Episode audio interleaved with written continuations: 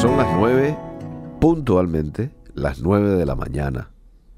En el momento de nuestra salvación, la Biblia nos habla de que fuimos liberados del poder del pecado. Aleluya. Ay, fui liberado del poder del pecado. No quiere decir de que el pecado ya no me atraiga.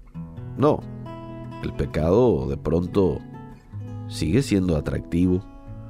Por eso la tentación a veces hace a una persona desviar del camino correcto, porque la tentación en sí tiene un atractivo.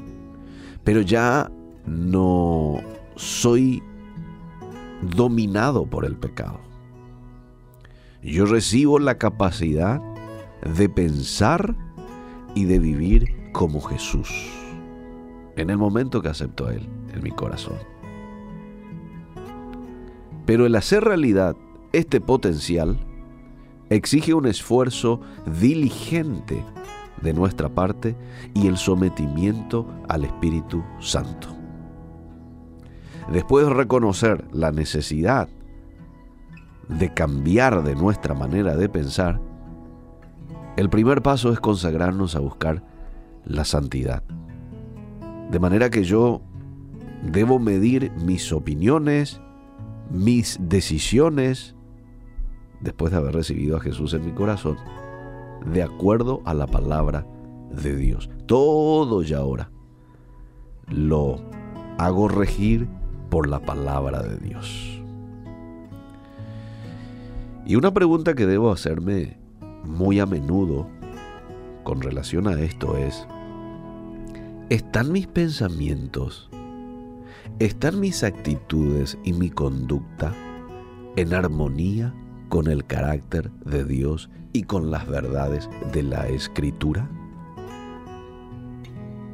Te repito la pregunta. ¿Están mis pensamientos, mis actitudes, mi conducta en armonía con el carácter de Dios, con las verdades de las escrituras?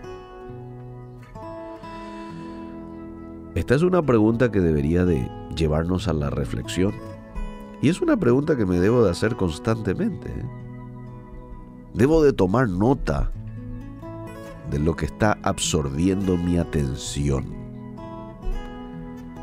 me paso haciendo durante todo el día? Trabajo, ah, muy bien, trabajo. Después, miro películas. ¿Qué tipo de películas? Porque todo lo que yo veo, todo lo que miro, todo lo que escucho, las conversaciones que tengo, van llenando mi mente.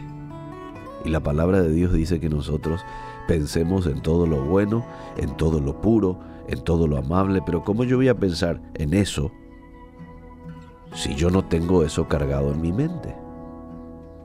Para yo pensar en todo lo bueno y lo puro, debo de tener lo bueno y lo puro en mi mente, y qué mejor que la palabra de Dios. Allí es cuando no es saludable llenar nuestra mente con información que no refleje los valores de Dios. Me encanta Filipenses 4.8 porque la palabra de Dios te dice lo que tenés que pensar y de lo que tenés que cargar tu mente. Todo lo bueno, lo puro, lo amable, lo de buen nombre. Si hay virtud alguna, si hay algo digno de alabanza en esto, piense. Por último, si sos de esas personas que estás luchando con pensamientos impuros, porque a veces de tanto cargar nuestra mente de información, de archivo nocivo. Hay mucha gente que estuvo mucho tiempo atada, por ejemplo, a la pornografía y hoy ya está eh, en el camino correcto, ya aceptó a Jesús en su corazón, pero sigue lidiando con esos pensamientos que le vienen a la mente. Bueno, para yo poder tener una mente santa, debemos controlar y debemos de rechazar los pensamientos impuros. Aquellos que luchan con adicciones pueden dar testimonio del poder de la mente en contra de sus buenas intenciones, ¿verdad?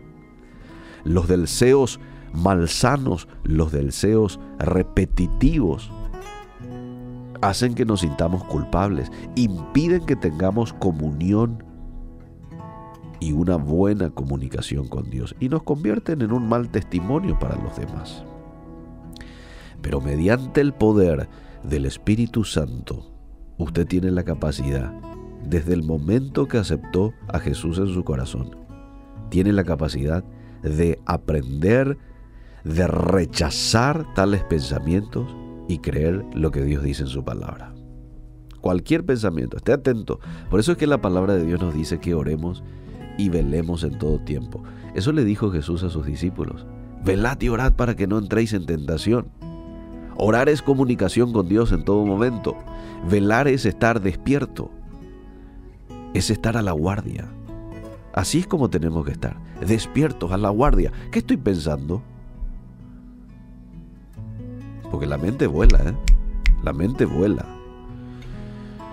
La mente tiene la capacidad de estar en Rusia y al instante ir al otro lado del planeta y venir otra vez aquí, ir otra vez allá. Así es la mente.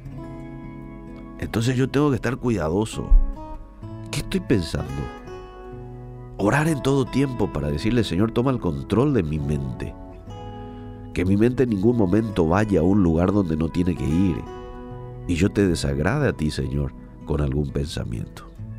¿Mm? Desarrollar un estilo de vida santo comienza con lo que creemos. Si nuestra mente está en sintonía con la de Cristo, entonces sabremos lo que es justo, sabremos lo que es bueno, sabremos lo que es sabio. Nuestras vidas se parecerán cada vez más a la suya y vamos a experimentar el llamado a ser sus embajadores.